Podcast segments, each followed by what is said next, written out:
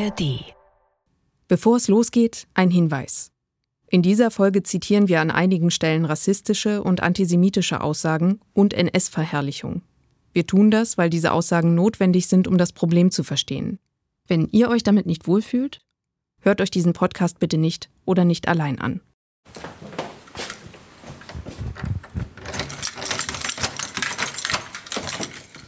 Und hier war's. Genau, das war der Laden. Und äh, zuvor war ähm, Besitzer, der hatte Getränke verkauft und danach wurde das dann eben an diese äh, Personen vermietet und wir haben dann im Nachgang rausbekommen, um wen es sich eigentlich handelt. Also um wen wissen wir eigentlich nicht, sondern um welche Szene es sich handelt. Mein Kollege Thomas Vorreier und ich stehen zwischen zahllosen Kartons und Ordnern und Gebissabdrücken. Ein Zahnarzt zeigt uns nämlich sein Lager. Zwei große Räume in einem Souterrain in Halle. Zwei Etagen darüber liegt seine Zahnarztpraxis. Und hier unten bewahrt er alles auf, was oben keinen Platz mehr findet. Das Haus ist ein schmucksanierter Altbau. Hohe Decken, Stuck, ein paar Wohnungen, die Praxis des Zahnarztes und eine Tierarztpraxis. Im Tiefparterre zwei Schaufenster und dahinter sind die Lagerräume, durch die uns der Zahnarzt führt. Warum wir uns für die Lagerräume eines hallischen Zahnarztes interessieren? Weil in diesen Räumen früher etwas anderes war. Ein Klamottenladen. Ein spezieller Klamottenladen.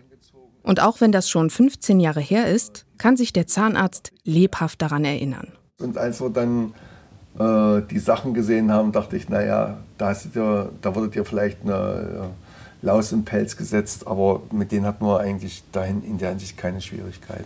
Aber Sie haben schon gemerkt, aus welcher politischen Richtung ja, es kommt. Ja, richtig, richtig. Also dann wäre man ein bisschen plemplem, wenn man das nicht mitkriegen würde. Okay. Und mit diesen Leuten will man ja dann wirklich nichts zu tun haben. Was ist denn das hier? Ein anderer Aufkleber, sehen Sie, da habe ich schon mal versucht, was abzuruppen. Das war ich. Hätte ich das gewusst, dass Sie kommen? Hätten Sie es dran gelassen. Ach, na klar. Damit wir, damit Moment, da könnte 20. Mein Kollege Thomas entdeckt einen alten Aufkleber. Offenbar Werbung für eine rechtsextreme Zeitschrift, noch mit D-Mark-Angaben. Außer diesem Aufkleber finden sich keine Spuren mehr. Aber wir wissen aus unserer Recherche, hier in diesem Tiefparterre, in einem Altbau in Halle, hier haben sich früher Neonazis mit Szeneklamotten eingedeckt. Der Zahnarzt erinnert sich daran, wie die Kunden ausgesehen haben. Es waren meistens Männer mit kahlgeschorenen Köpfen.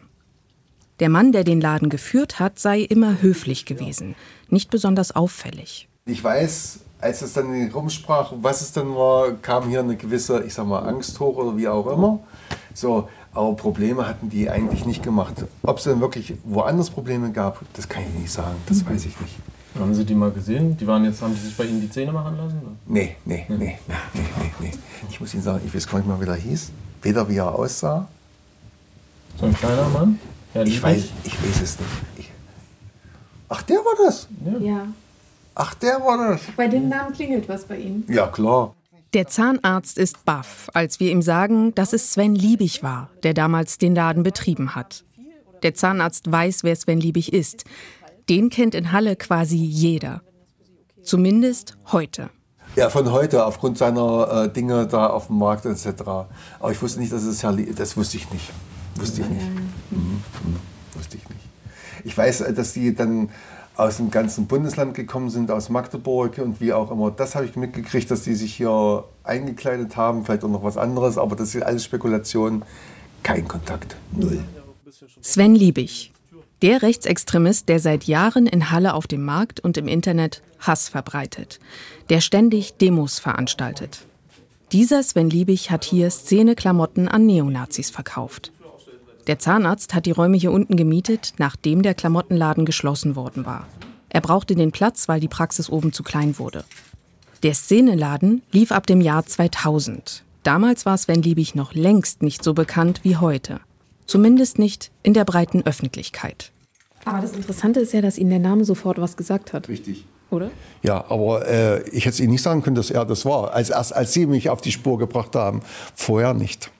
Und was, was verbinden Sie mit dem Namen heute? Hetze. Einfach Hetze.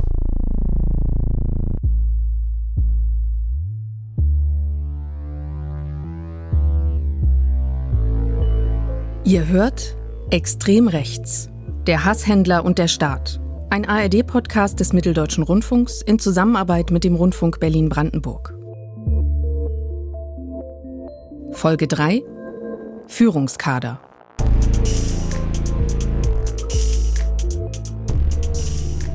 Sven Liebig und der Rechtsstaat. Das ist eine wirklich lange Geschichte. Viel länger, als wir zunächst dachten. Sie reicht nicht nur ein paar Jahre zurück, sondern fast drei Jahrzehnte, bis in die 90er Jahre. Dorthin führt uns diese dritte Folge. Wir wollen verstehen, wie Sven Liebig damals zu einem führenden Kader der Neonazi-Szene aufsteigen konnte. Wir, das sind meine Kollegen Thomas Vorreier, Tim Schulz und ich, Jana Merkel. Wir schauen uns an, wie Sven Liebig zuerst im Hintergrund agiert hat und dann immer mehr die öffentliche Bühne suchte. Wir suchen nach den Anfängen seiner Hassgeschäfte. Und wir wollen wissen, wie viel wussten Behörden und Justiz darüber? Und was haben sie unternommen? Tauchen wir ein in die 90er Jahre. Das ist eine Zeit der Umbrüche. Die DDR ist Geschichte, viele Menschen im ostdeutschen Teil des wiedervereinigten Deutschlands sortieren ihr Leben neu. Müssen sie. Alles ist anders. Freie Wahlen, die D-Mark, Westprodukte, Reisefreiheit. Und gleichzeitig die Treuhand, massenhaft Betriebe werden dicht gemacht, Hunderttausende Menschen werden arbeitslos. Ganze Lebensentwürfe zerbrechen, viele ziehen weg. Die meisten Ostdeutschen müssen sich neu erfinden und manche erfinden sich mit Gewalt neu, mit Glatze, Springerstiefeln und Bomberjacken. Hier ist das erste deutsche Fernsehen mit der Tagesschau.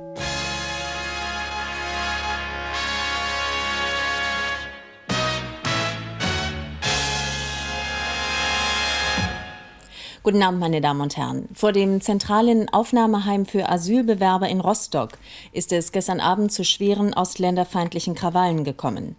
Rechtsextremisten lieferten sich mehrere Stunden lang eine Straßenschlacht mit der Polizei. Auch heute Nachmittag glich die Thomas-Münzer-Straße im sächsischen Hoyerswerda wieder einer Festung. Mehrere hundert Polizisten riegelten einen Wohnkomplex ab, in dem rund 300 Asylbewerber untergebracht sind. Seit Tagen wird in der sächsischen Kreisstadt Jagd auf Ausländer gemacht. Die Jagd auf Ausländer begann gestern Nachmittag um halb vier. Etwa 40 betrunkene Skins und Hooligans sorgten für ein Desaster in der Magdeburger Innenstadt. Menschenjagd am helllichten Tag, eine ganz neue Komponente in der Geschichte der Gewaltkriminalität. Eine Welle rechtsextremer Gewalt erfasst Deutschland. In Ost und West gibt es Krawalle und rechtsextreme Anschläge. In Mölln und Solingen ermorden Rechtsextremisten aus rassistischen Motiven insgesamt acht Menschen. Rechtsextreme Parteien wie die DVU und die Republikaner werden in mehrere Landesparlamente gewählt. Das sind die 90er Jahre. Und in dieser Zeit steigt in Halle ein Mann Stück für Stück zu einer zentralen Figur der Neonazi-Szene auf.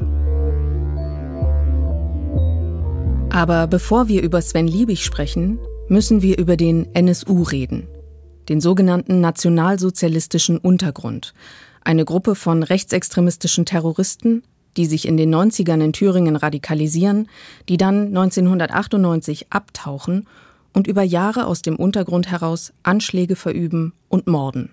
Sie töten zehn Menschen. Der NSU, das war ein mörderisches Terrortrio.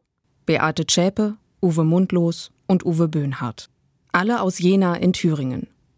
Und um sie herum ein Netzwerk aus Unterstützern, aus Rechtsextremisten, die Papiere beschafften, Unterkünfte, Jobs, Informationen und Waffen. Wer den Terroristen geholfen hat, ob die Mordserie hätte verhindert werden können und welche Fehler die Behörden gemacht haben, wie sehr sie zum Teil sogar verstrickt waren, diese Fragen haben nicht nur den NSU-Prozess vor Gericht, sondern auch zahlreiche Untersuchungsausschüsse beschäftigt, im Bundestag und in acht Landtagen.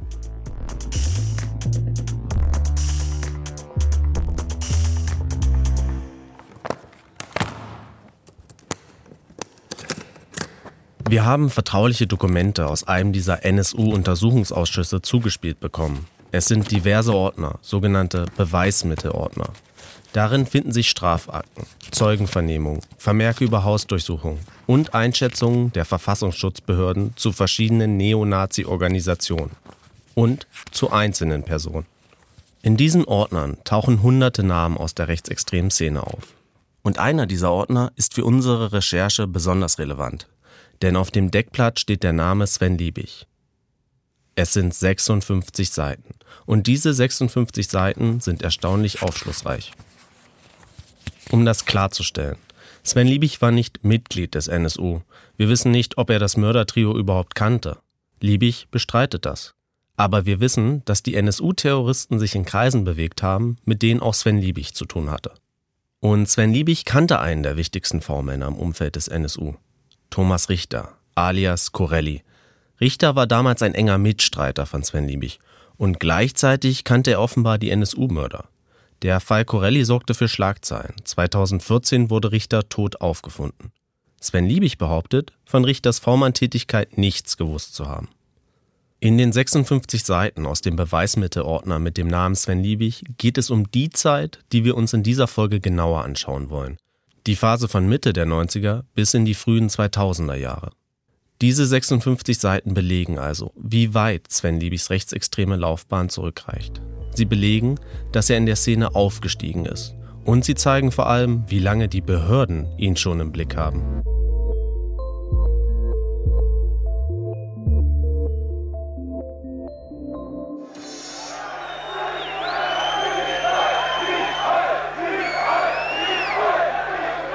Alles fängt an mit Hassmusik.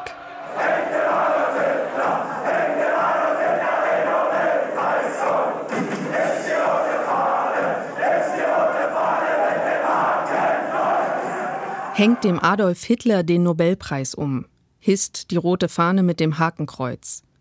Das ist ein Auftritt einer Gruppe namens Radikal, einer sogenannten Rechtsrockband. Die Rechtsrockszene, das ist ein Rekrutierungsfeld. Es geht darum, über Musik junge Leute an die Szene heranzuführen, an die Neonazi-Ideologie, auf Konzerten und am heimischen CD-Player. Und Sven Liebig ist in den 90er Jahren mittendrin. Er besucht nicht nur Konzerte und hört diese Musik, nein, er fängt selbst an, die Szene mit Hassmusik zu versorgen. Das beginnt nach unseren Recherchen 1995. Liebig ist Mitte 20 und macht zum ersten Mal einen Versandhandel auf. Er nennt ihn Ultima Tonträgervertrieb, abgekürzt Ultima TV. Und diese Firma, dieser Ultima Tonträgervertrieb, ist der Auftakt zu etwas, das Liebigs rechtsextreme Laufbahn bis heute prägt. Liebig verbindet seinen rechtsextremen Aktivismus mit seinem Geschäft. Ideologie und Geldverdienen gehen bei ihm Hand in Hand. In dieser Phase tritt Liebig aber nirgendwo öffentlich auf. Er macht seine Geschäfte eher im Hintergrund. Das bekommen nur Eingeweihte mit, Leute aus der Szene. Damals, Mitte der 90er, gibt es noch keine Webseiten oder Downloads, sondern Kataloge und Bestellung per Post. Und es gibt sogenannte Fanzines. Das sind Heftchen in Kleinstauflagen mit Konzertberichten und Interviews. Und darin Werbung für rechtsextreme Musikversandhändler inklusive Bestelllisten. Auf den Listen von Liebigs Ultima TV gibt es CDs von Bands mit Namen wie Kraft durch Freude mit OI geschrieben, Störkraft und Radikal, die wir eben schon gehört haben. Einige Texte und Alben sind so volksverhetzend und gewaltverherrlichend, dass sie indiziert, also verboten werden. Das hält Sven Liebig aber nicht davon ab, solche CDs zum Kauf anzubieten. Ein Beispiel. Im Oktober 96 wird die Wohnung eines Jugendlichen durchsucht. Es geht eigentlich um Diebstahl. Laut Akte finden die Beamten in der Wohnung aber auch eine indizierte CD der Gruppe Volkszorn. Der Jugendliche erzählt den Beamten, wo er die CD gekauft hat. Beim Ultima Tonträgervertrieb in Halle, also bei Sven Liebig. Dieser zufällige Fund bei einer Hausdurchsuchung führt zum ersten Ermittlungsverfahren gegen Sven Liebig, das wir in unserer Recherche belegen können. Das passiert, wie gesagt, 1996.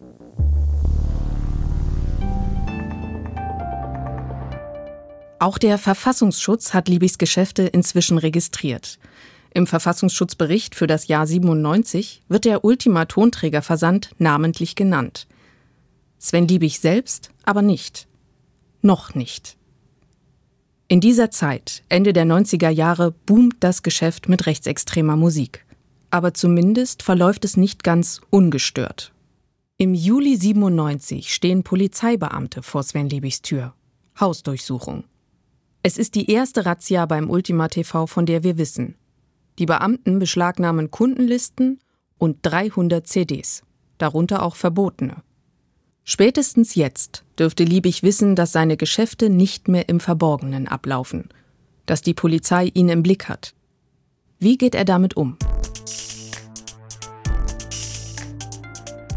Um diese Frage zu beantworten, graben wir in Archiven und finden ein altes Neonazi-Magazin von 97. Es heißt Axtschlag. Zwei Monate nach der ersten Hausdurchsuchung erscheint in diesem Neonazi-Heft ein Interview mit Sven Liebig. Seinen Nachnamen nennt er dort nicht. Er wird als Sven von Ultima TV vorgestellt. Liebig erklärt, er wolle nicht nur selbst Konsument sein, sondern aus der Szene für die Szene verkaufen. Deshalb habe er den Ultima-Versand aufgezogen. Zitat ich meine aber, die Meinung, die man vertritt, kann man nicht nur durch den Besuch von Konzerten und durch Hören von Musik verteidigen, es gehört einfach mal mehr zum Kampf. Und das halte ich auch durch meine private Betätigung so, und dies verlange ich aber auch von anderen. Ich betätige mich auf diesem Feld nun schon fast zwei Jahre, und da ist es selbstverständlich, dass der Staatsschutz auf einen aufmerksam wird, aber das werte ich eher positiv als negativ, sozusagen als Gütesiegel, dass ich mit meinem Versand doch auf dem richtigen Weg bin. Man muss natürlich sehr vorsichtig sein. Mitte der 90er reist Liebig nach England zu Konzerten. Er trifft Kader der englischen Neonazi-Szene, posiert mit ihnen auf Fotos. Über all das schreibt er selbst immer wieder Berichte in Neonazi-Zeitschriften. Nicht unter seinem vollen Namen, aber als Sven und mit Fotos, auf denen wir ihn eindeutig erkennen können.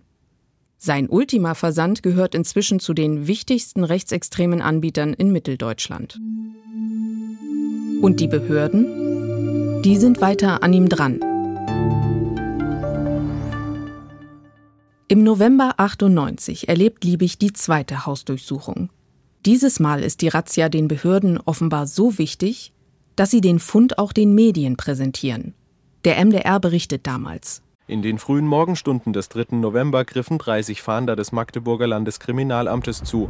Im Hallenser Karpfenweg residierte der rechtsextreme Musikversand Ultima TV. Nur in der Szene war diese Adresse bekannt. Jetzt präsentiert das LKA seinen spektakulären Fund. Wochenlang war die Aktion generalstabsmäßig vorbereitet worden, denn die Beamten witterten von Anfang an fette Beute. Und tatsächlich stießen sie nicht nur auf Musikaufnahmen. Alles, was das völkische Herz anscheinend begehrt, war bei Ultima TV zu haben. Plakate, Sticker und Buttons mit Nazi-Motiven und sogar bedruckte T-Shirts.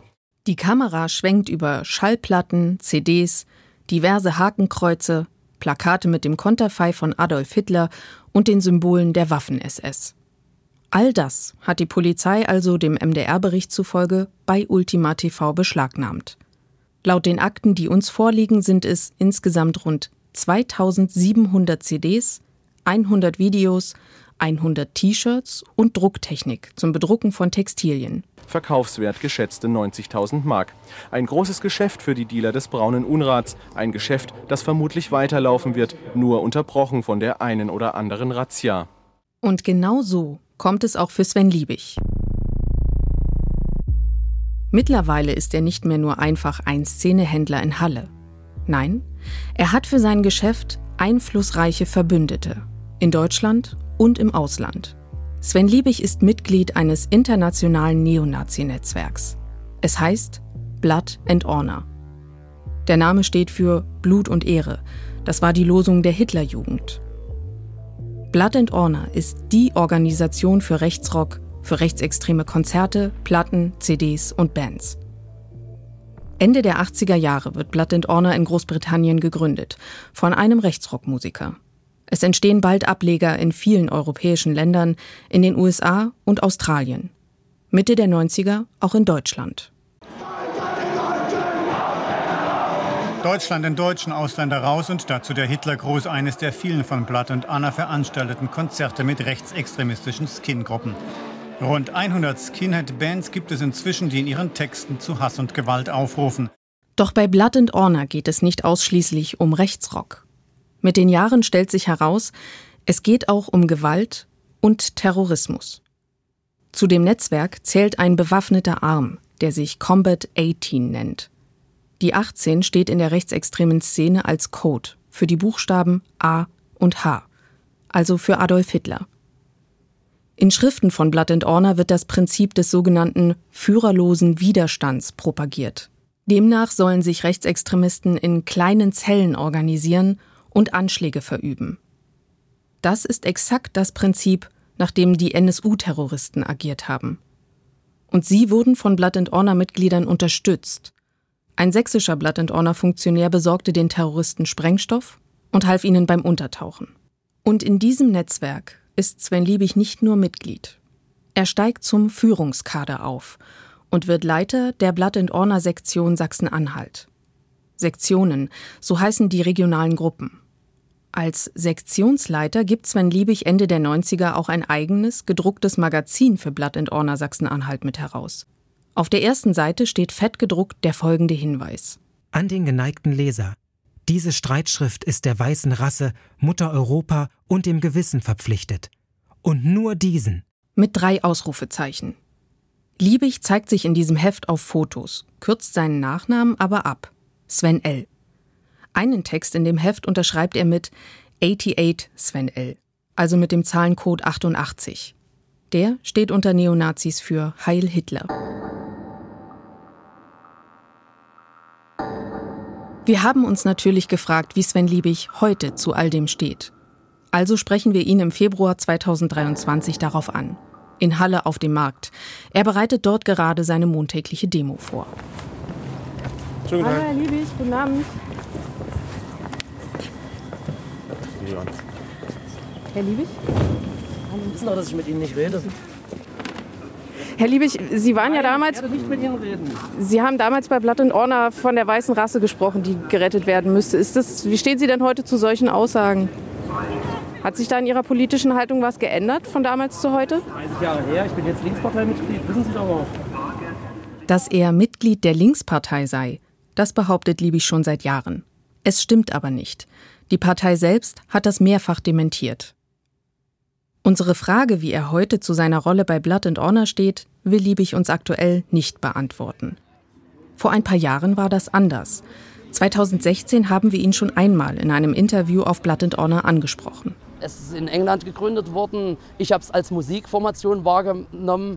Und hier in Deutschland habe ich jetzt da auch nichts. Es waren zwar harte Jungs dabei, aber man fühlte sich irgendwie elitär, was man nicht wirklich war. Man trug eine, trug eine schicke, damals schicke schwarze Jacke und wurde von anderen Nicht-Mitgliedern halt so ein bisschen nach oben angeguckt. Vielleicht war das für viele, auch für mich, der einzige Grund, da überhaupt dabei zu sein. Aber die waren mir damals viel zu, viel zu unpolitisch. Also es war jetzt wirklich, also ich war ja damals eher so die politische und das war eindeutig nur eine Musik. Die Redelsführer dort waren in meinen Augen überhaupt nicht politisch, sondern auch Geschäftsleute in Sachen Musik. Nur Musik? Nur Geschäftsleute? Nicht politisch? Das sehen die Behörden damals ganz anders. Sie finden Blood and Honor so gefährlich, dass die Vereinigung in Deutschland sogar verboten wird. Das passiert im September 2000. Damals ist Otto Schilly von der SPD Bundesinnenminister.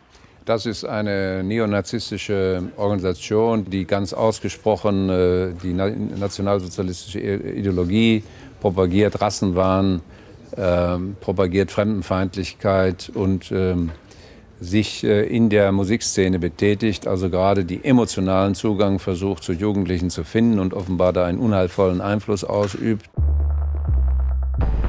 Sven Liebig behauptet, Blood and Honor sei unpolitisch gewesen, nur Musik. Aber Fakt ist, er war dort Sektionsleiter bei einer Vereinigung, die vom Bundesinnenministerium verboten wurde.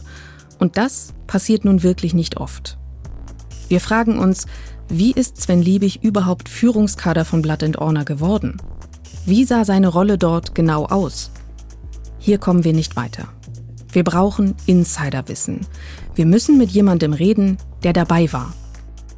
Wir durchforsten die 56 Seiten auf Hinweise und werden fündig. Unter dem Stichwort Blood and Honor, Sektion Sachsen-Anhalt, steht neben dem Namen von Sven Liebig noch ein Name. Nennen wir ihn Jens M. Mit diesem Jens M. hat Liebig damals laut Akten die Blood and Honor Sektion Sachsen-Anhalt gemeinsam angeführt. Wir machen uns auf die Suche nach Jens M. Mein Kollege Tim Schulz und ich finden nach langer Suche tatsächlich eine aktuelle Adresse in Halle. Hallo. Hallo Jana. Ach, na? Tim hat in Archiven recherchiert. Er hat zahlreiche Texte gefunden, an denen Jens M. mitgewirkt hat. In mehreren rechtsextremen Heften taucht Jens M. als Autor und Mitherausgeber auf. Die Hefte sind in den frühen 2000er Jahren entstanden. Sommer 2000. Das ist in der August-Ausgabe gewesen sein. Tim und seine Berge von Ich bin ein bisschen zu tief in, eingetaucht in das Ganze. Ich, äh, ich bin quasi Abonnement, Abonnent. Tim zitiert aus einer rechtsextremen Zeitschrift. Darin ist Jens M. in einer Art Impressum als Kontakt angegeben. Durch ein Zitat, es ist der Gläubige, es ist der die gläubigen Juden auf die Erlangung der Weltherrschaft durch Geldleihe ausrichtende Jahwe-Kult. Also auch wieder klassische antisemitische Verschwörungstheorien, würde ich sagen. Es klingt alles so kompliziert, ne? Unterm Strich ist es einfach schlichte Judenfeindlichkeit. Juden und die Erlangung der Weltherrschaft, das ist, glaube ich, der, die Quintessenz des Ganzen. Wir wissen aber nicht, wo er heute steht, ne? Politisch. Oder? Also die, die Schriften hier sind aus dem Jahr 2000, 2001, 2002. Das ist lange her. Ist natürlich auch kein.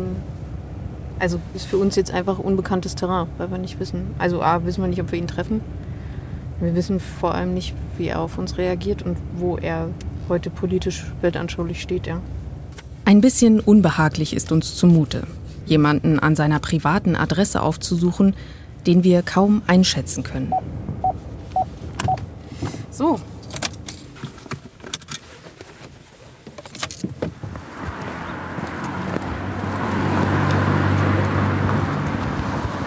Wir sind in einem Wohngebiet mit sanierten Altbauten. Ziemlich bürgerlich und unauffällig.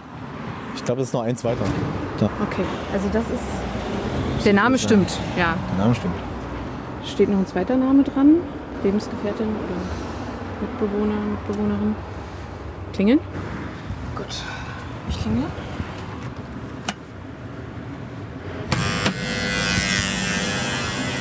Und tatsächlich, die Tür geht auf. Wir zögern kurz und gehen rein.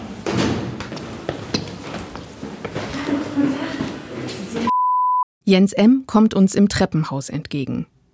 In kurzer Hose und Latschen steht er vor uns. Jens M. ist überrascht, dass Journalisten ihn besuchen. Er habe gedacht, seine Partnerin hätte geklingelt, damit er hilft, die Einkäufe hochzutragen. Er wirkt irritiert, aber nicht feindselig. Wir sprechen ihn auf Sven Liebig an, bitten um ein Interview.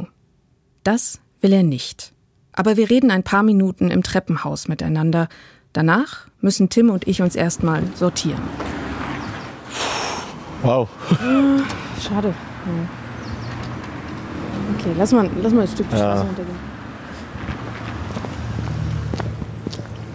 Der Mann in kurzen Hosen und Latschen. Das war also ein ehemaliger Blood and Honor Kader.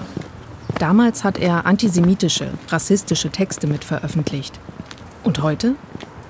Wie hat er jetzt auf dich gewirkt? Naja, als ob es ihm jetzt ziemlich unangenehm wäre. Ähm, er wirkt jetzt, ich weiß nicht, ob, ich will mir jetzt nicht anmaßen zu sagen, dass er irgendwie ausgestiegen wäre oder so, aber zumindest äh, es ist ein Teil seines Lebens, mit dem er jetzt nicht mehr so richtig äh, sich äh, identifiziert, oder? Sagt er, ja. Leute mit Liebig überhaupt nichts mit zu tun haben und er sagt, er hat, die Jahre, hat ihn Jahre schon nicht gesehen und jahrelang keinen Kontakt gehabt und will auch gar nicht auf dessen Radar landen. So hat er das, glaube ich, ausgedrückt. Ne? Trotzdem haben wir nichts über die Fragen erfahren, die wir eigentlich klären wollten. Wir suchen weiter nach Insidern und finden eine Spur zu einer weiteren Person, mit der Liebig bei Blood and Honor zu tun hatte. Dafür müssen wir kurz zurückspulen, bis ins Frühjahr 98. Die Szene spielt sich an einem Grenzübergang ab, in Nettetal im Kreis Viersen in NRW. Ein Auto überquert die Grenze aus den Niederlanden nach Deutschland. Zwei Zollbeamte halten den Wagen an, kontrollieren ihn. Die Beamten finden in dem Auto hunderte CDs, Fahnen, Plakate und Szenekleidung. Umfangreiches NS-Propagandamaterial, wie es in der Akte genannt wird. Das durchsuchte Auto ist das Auto von Sven Liebig. Er selbst ist der Fahrer. Liebig wird festgenommen und verhört, ein Ermittlungsverfahren wird eingeleitet. Doch Liebig ist bei dieser Aktion nicht allein. Mit ihm zusammen im Auto sitzt ein Mann. Wir nennen ihn Frank T. Wir finden heraus, dieser Frank T. gehört auch zu Blood and Honor. Er ist damals, Ende der 90er, Führungskader in Bayern. Damit ist Frank T. also ein überregionaler Kontakt von Sven Liebig im Netzwerk von Blood and Honor. Na klar, mit dem müssen wir unbedingt sprechen. Also machen Tim und ich uns wieder auf den Weg. Es ist eisig kalt, Januar 2023. Unsere Suche nach Frank T. führt uns nach Bayern. Rechts abbiegen, dann rechts abbiegen. Bevor wir losgefahren sind, haben wir eine wichtige Sache über Frank T. herausgefunden. Er hat offenbar mit der rechtsextremen Szene gebrochen. Das war so 2002, 2003, also vor rund 20 Jahren. Frank T. ist also ein Aussteiger. Ob das die Chance erhöht, dass er mit uns spricht? Also er ist ja einer bisher der einzige, den wir auf dem Schirm haben, der ausgestiegen ist und damals mit Liebig in der Blood and Honor Phase zu tun hatte. Und Sie waren ja beide bei Blood and Honor auch so auf einer Ebene, ja? Also Sie haben, Sie waren so eine Art Regionalleiter, kann man sagen. Ja. Okay. Dann gucken wir mal, ob wir ihn finden, ne? Auch Frank T. war damals ein Szeneunternehmer, ähnlich wie Sven Liebig. Frank T. hatte auch einen Versandhandel. Er hat Konzerte organisiert und hatte sogar ein eigenes Musiklabel für Rechtsrock. Ich bin total, bin total gespannt. Hoffentlich ist er da. Hoffentlich redet er mit uns. Ich weiß auch gar nicht, was ich jetzt erwarten soll. Also mal sehen. Ich bin sehr gespannt, ob da überhaupt irgendwie für jemanden antreffen. Wir haben eine halbwegs aktuelle Adresse recherchiert. Dorthin sind wir unterwegs. Ob Frank T. dort wirklich noch wohnt, wissen wir aber nicht. Rechts abbiegen, dann rechts abbiegen. Das Navi führt uns in einen kleinen Ort in Bayern, zu einem Mehrfamilienhaus. Wollen wir mal gucken, da so ein Briefkästen? Okay. Er wohnt noch hier. Sein Name steht am Briefkasten und am Die Firma auch, ja. Gut. Wollen wir? Klingeln? Ja. Gut.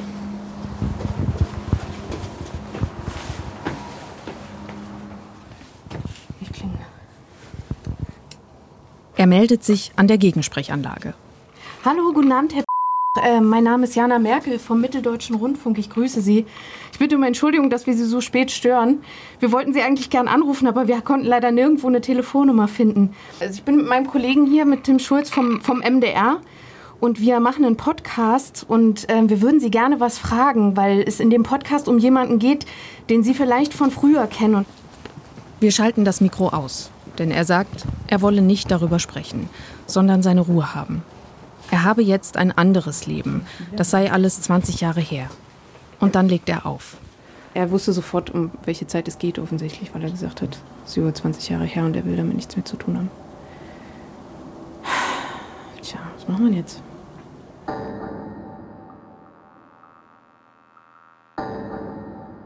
Weil die Insider so verschwiegen sind, verabreden wir uns mit jemandem, der Blood and Honor zwar nicht von innen kennt, aber sich seit vielen Jahren damit beschäftigt. In Regensburg treffen wir uns mit Jan Nowak. Es ist jedenfalls großartig, dass Sie sich die Zeit nehmen. Sehr gern. Jan Nowak arbeitet bei der mobilen Beratung gegen Rechtsextremismus in Bayern. Er kennt die Strukturen von Blood and Honor in Bayern, in ganz Deutschland und Europa. Jan Nowak soll uns helfen zu verstehen, wie Blood and Honor funktioniert hat, damit wir die Rolle von Sven Liebig besser einordnen können. Also reden wir erstmal über seine Funktion als Sektionsleiter in einer Region. Wie einfach oder wie schwer war denn das, da Sektionsleiter zu werden? Also man konnte nicht einfach sagen, hier, ich will eine Blood and Honor Ortsgruppe gründen und konnte das einfach tun, sondern man wurde eben autorisiert durch die Bundesleitung, Bundesführung von Blood and Honor. Es ist ein klar hierarchisches äh, System gewesen. Es war eben der Anspruch ähm, von Exklusivität damit verbunden. Es konnte eben nicht jeder Teil von Blood and Honor sein, sondern äh, ja nur Personen, die eben als ja, charakterlich geeignet äh, gesehen wurden, als weltanschaulich geeignet oder die ganz profan irgendwie auch einen Nutzen für die Blood and Honor Bewegung gebracht haben.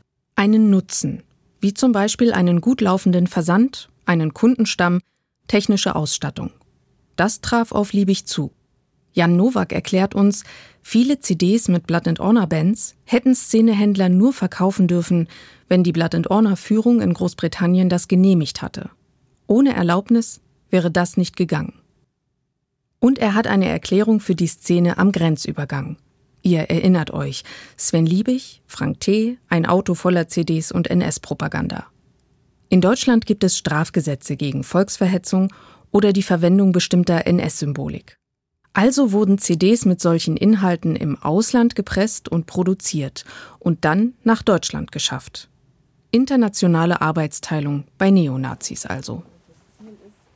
Wir zeigen Jan Nowak Liebigs eigene Aussagen über Blood and Honor. Stichwort nur Musik, nicht politisch.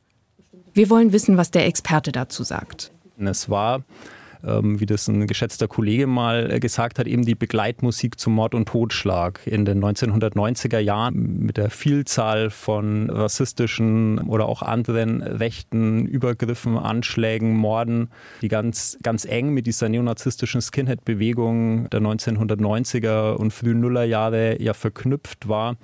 Das war eine verstörend rassistische, antisemitische, NS-verherrlichende, brutale Musik, die eben auch zur, zur Umsetzung dessen, was in den Songs propagiert wurde, ganz konkret angeregt hat. Also es gibt eine ganze Reihe von rechten Morden in den 1990er Jahren, wo in den Gerichtsverfahren dann herausgearbeitet wurde, dass sich die Täter eben mit der entsprechenden Musik erst, wenn man so will, aufgeputscht haben, in Stimmung gebracht haben und dann losgezogen sind, um das Realität werden zu lassen.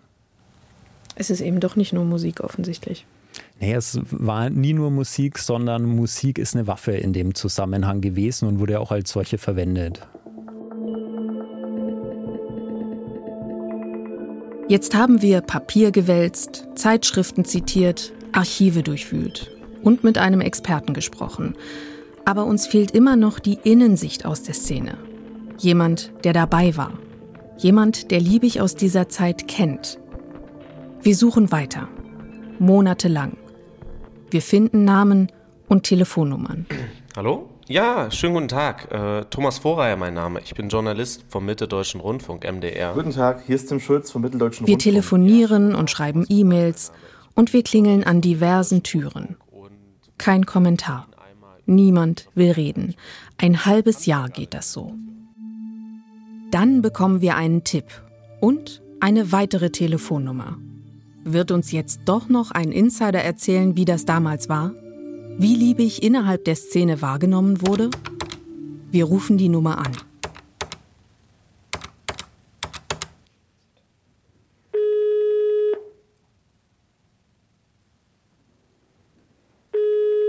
Und tatsächlich, der Insider ist bereit zu sprechen, aber anonym. Er will sich und sein Umfeld schützen. Mittlerweile hat er sich von der Szene distanziert. Wir lassen seine Aussagen deshalb von einem Kollegen nachsprechen. Hallo, guten Tag. Jana Merkel hier vom MDR. Ich grüße Sie. Der Insider beschreibt, wie er Liebig damals erlebt hat. Der sei eine sehr zentrale Figur in der Szene gewesen. Liebig war so, man könnte das als einen hyperaktiven Menschen beschreiben. Ganz viel aktiv, immer auf Achse. Also wirklich, man hat gedacht, der Mann schläft nie.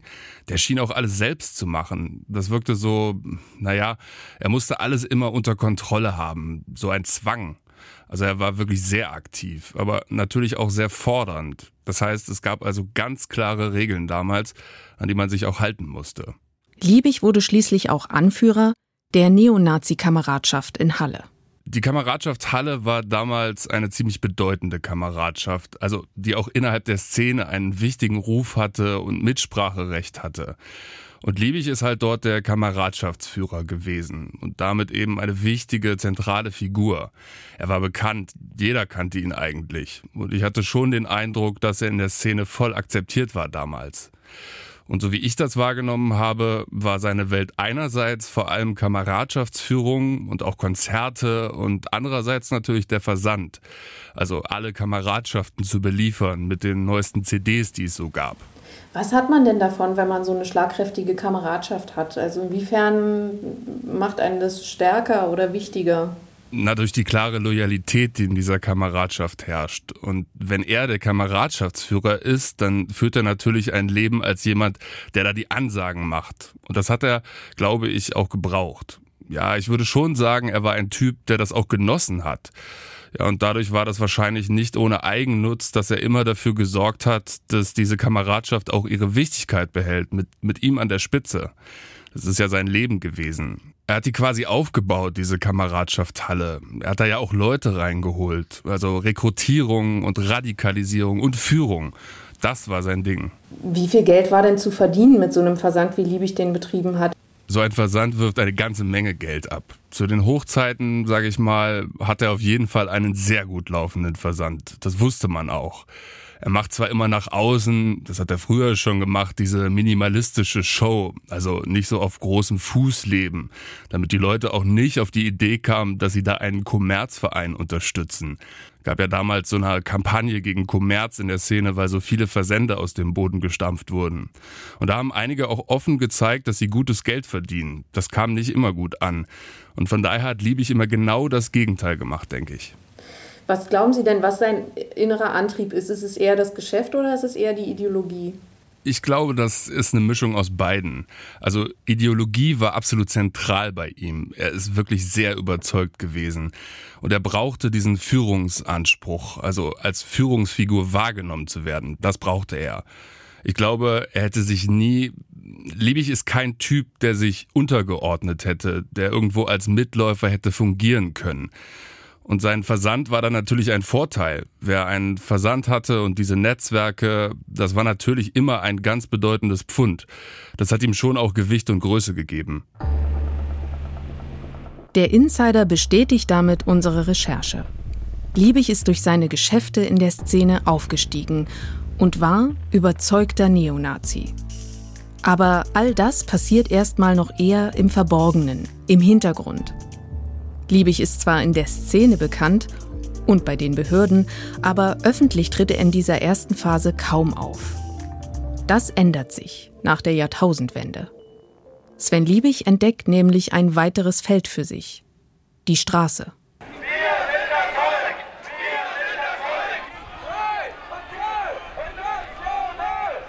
Die Stimme am Megafon, die wir gerade gehört haben, das ist Sven Liebig im Jahr 2000. Er organisiert nun Demos, rückt vor in die sichtbare erste Reihe. Liebig kann hunderte Neonazis zu Aufmärschen mobilisieren. In Sachsen-Anhalt, Thüringen, Sachsen. Wir finden viele Fotos von Liebig aus dieser Zeit. Ein vergleichsweise kleiner Mann, oft mit Megafon, bei zahlreichen Neonazi-Demos.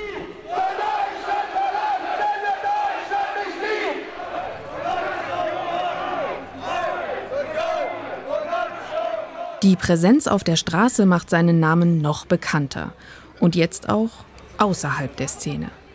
2002 steht dann nicht mehr sein Versandhandel im Verfassungsschutzbericht des Landes Sachsen-Anhalt, sondern der Name Sven Liebig. Liebig war mit seinen Unterstützern in verschiedenen Bereichen tätig. So nahm er an regionalen und überregionalen Demonstrationen und Veranstaltungen teil und betätigte sich dabei immer mehr als Agitator und Aufstachler. Liebig war bei seinen Aktivitäten vor allem auf Außenwirkung bedacht. Parallel dazu läuft ab 2000 der Szeneladen in Halle, von dem wir euch am Anfang dieser Folge erzählt haben. Und zusätzlich zu seinen Geschäften und zu den Aktionen auf der Straße entdeckt Liebig ein weiteres Feld für sich. Das Internet. Er betreibt mit anderen zum Beispiel den sogenannten nationalen Beobachter eine Website und ein Heft, die Infos für die regionale Neonazi-Szene bündeln. 2002 schreibt der Verfassungsschutz über den nationalen Beobachter, Damit dürfte das Redaktionsteam um Sven Liebig als Ideengeber dazu beigetragen haben, die regionale Zersplitterung der Szene zu überwinden und deren Handlungsfähigkeit zu erhöhen. Inhalte von Print- und Online-Ausgabe sind vor allem Aufrufe zu Veranstaltungen und Berichte über diverse Aktivitäten der rechtsextremistischen Szene. Geschäfte, Demos, Internet. Das waren damals Liebigs Spielfelder. Und sie sind es auch heute. Das geht also seit rund 30 Jahren so. Der Staat weiß von all dem. Der Verfassungsschutz beobachtet Liebig schon in den 90ern und auch die Polizei hat ihn im Blick. Wir wissen von drei Razzien, Beschlagnahmungen und wir wissen von 14 Ermittlungsverfahren zwischen 96 und 2000. Ihr erinnert euch noch an die Razzia bei Ultima TV 1998, über die der MDR berichtet hat? Bei der massenhaft CDs und NS-Propaganda beschlagnahmt wurden? Diese Razzia mündet offenbar später in einer Anklage. Vier Jahre später, 2002, steht ein Prozess kurz bevor. Und Liebig ist nicht allein angeklagt. Auch zwei Männer, über die wir in dieser Folge gesprochen haben. Liebigs damaliger Kumpel Jens M. aus Halle und Frank T. aus Bayern sind mit angeklagt. Die Mitteldeutsche Zeitung berichtet über die Anklage und druckt ein Foto von Liebig. Wir versuchen herauszufinden, wie diese Anklage ausgeht ob Liebig verurteilt wird. Das Kuriose? Niemand kann uns diese Frage beantworten. Nicht der in der Zeitung zitierte Staatsanwalt, nicht die Pressestelle der Staatsanwaltschaft Halle, auch das zuständige Landgericht nicht. Niemand erinnert sich und es gibt keine Unterlagen. Das findet ihr merkwürdig? Wir auch. Sicher ist, wenn es ein Urteil gegeben hätte, dann müsste es archiviert worden sein. Das könnte bedeuten, dass das Verfahren eingestellt worden sein könnte. Und eingestellte Verfahren werden nach einer gewissen Frist gelöscht, die Akten vernichtet. Liebig selbst behauptet später mal in einem Zeitungsinterview, er sei in dieser Zeit nie verurteilt worden. An dieser Stelle müssen wir über eine Frage sprechen, die viele unserer Gesprächspartner beschäftigt. Könnte Sven Liebig geschont worden sein? War er womöglich ein Informant für die Behörden? Ein Polizeiinformant? Ein V-Mann des Verfassungsschutzes? Das ist eine brisante Frage. Erstmal die Fakten. Wie wir zu Beginn der Folge erzählt haben, kannte Sven Liebig einen der wichtigsten V-Männer im Umfeld des NSU. Thomas Richter, Deckname Corelli. Sven Liebig behauptet, von dessen V-Mann-Tätigkeit nichts gewusst zu haben. Corelli war jedoch längst nicht der einzige V-Mann in der Szene und damit im Umfeld von Sven Liebig. Auch bei Blood and Honor, wo Liebig selbst ein Führungskader war, gab es diverse V-Leute. Über die Jahre wurden mindestens fünf V-Leute bei Blood and Honor enttarnt. Sogar der Deutschlandchef von Blood and Honor empuppt sich 2017 als V-Mann. Und im Umfeld des NSU ist die Dichte von V-Leuten noch deutlich größer. Es sind laut Medienberichten inzwischen über 40 V-Personen bekannt geworden, die im engeren und weiteren Umfeld der NSU-Terroristen aktiv waren, die also von Behörden für Informationen aus der Szene bezahlt wurden. Über die Rolle von V-Leuten im NSU-Komplex wurde viel berichtet, und noch längst sind nicht alle Fragen geklärt. Und es gab immer wieder Berichte darüber, dass V-Leute bei Ermittlungsverfahren geschont worden sein sollen.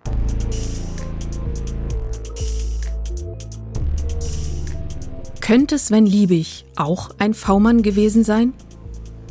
Diese Frage haben wir Behörden in Sachsen-Anhalt und auf Bundesebene gestellt. Die Antworten sind ähnlich, zum Teil wortgleich. Deshalb zitieren wir hier stellvertretend das Innenministerium Sachsen-Anhalt, zuständig für das LKA, die Polizei in Halle und den Verfassungsschutz in Sachsen-Anhalt. Das Innenministerium schreibt uns, dass eine Beantwortung Ihrer Frage nicht erfolgen kann, da sie den konkreten Einsatz nachrichtendienstlicher Mittel betrifft. Es wird darauf hingewiesen, dass aus dieser Beantwortung kein Rückschluss auf einen möglichen Einsatz von nachrichtendienstlichen Mitteln getroffen werden kann. Keine Bestätigung, kein Dementi. Wir sprechen Sven Liebig darauf an. Sie wissen, dass es, dass es ja immer wieder diese Gerüchte gab. Ne? Es gab Thomas Richter, der als V-Mann enttarnt worden ist. Es gibt Durfte dafür eine Unterlassung äh, Gibt immer wieder, genau, es gibt ja, immer solche wieder. Gerüchte jetzt nicht nähern oder unterstellen sowas. Sie können sich ja dazu Ich- positionieren. Genau, ich habe ja noch gar nicht, habe ja noch gar nicht gefragt. Es gibt Leute, die das, die das über Sie sagen oder vermuten, dass Sie selber ja, auch mal V-Mann waren. die der Lügenpressekorruption unterwerfen. Ich bin gerade, ich bin auf jeden Fall kein korruptes Schwein. Das unterstelle ich Ihnen natürlich auch nicht. Also Sie sagen, ich- Sie waren kein täten mir leid. Wir schicken ihm unsere Fragen dazu nochmal schriftlich. Darauf bekommen wir keine Antwort. Aber er hat in den letzten Jahren bei verschiedenen Gelegenheiten bestritten, ein V-Mann gewesen zu sein, auch vor Gericht. Sven Liebig, ein V-Mann? Dafür finden wir keine Belege. Sicher ist, Sven Liebig ist in den 90ern und frühen 2000er Jahren erfolgreich. Er steigt auf, macht Geld, gewinnt Renommee in der Szene. Die Justiz lässt ihn offenbar vom Haken. Es läuft ziemlich gut für ihn. Er ist eine einflussreiche Führungsfigur, verschafft sich viel Aufmerksamkeit. Doch dann passiert etwas vollkommen Unerwartetes. Nach all den Jahren und seinem Aufstieg verschwindet er plötzlich von der Bildfläche. Liebig zieht sich zurück, er verschwindet aus der Öffentlichkeit. 2004 die letzten öffentlichen Auftritte, die letzten Demos. Und dann wird es still um ihn. Vorerst.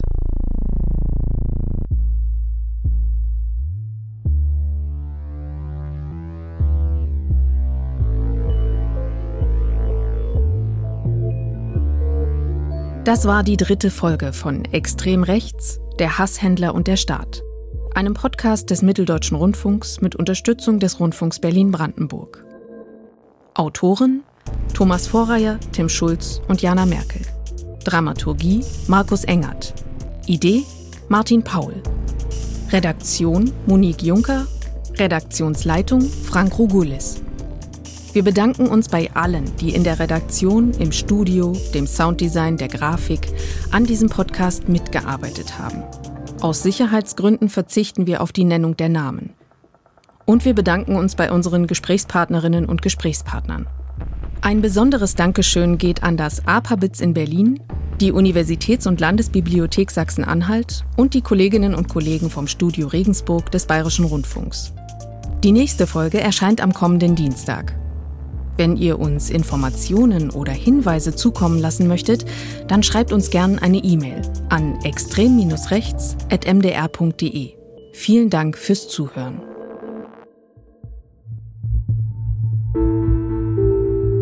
Und zum Schluss noch ein Hörtipp. Im True Crime Podcast Die Spur der Täter geht es um schwere Verbrechen wie Mord oder Entführung, um Drogenhandel, Kunstkriminalität oder skrupellose Bankräuber.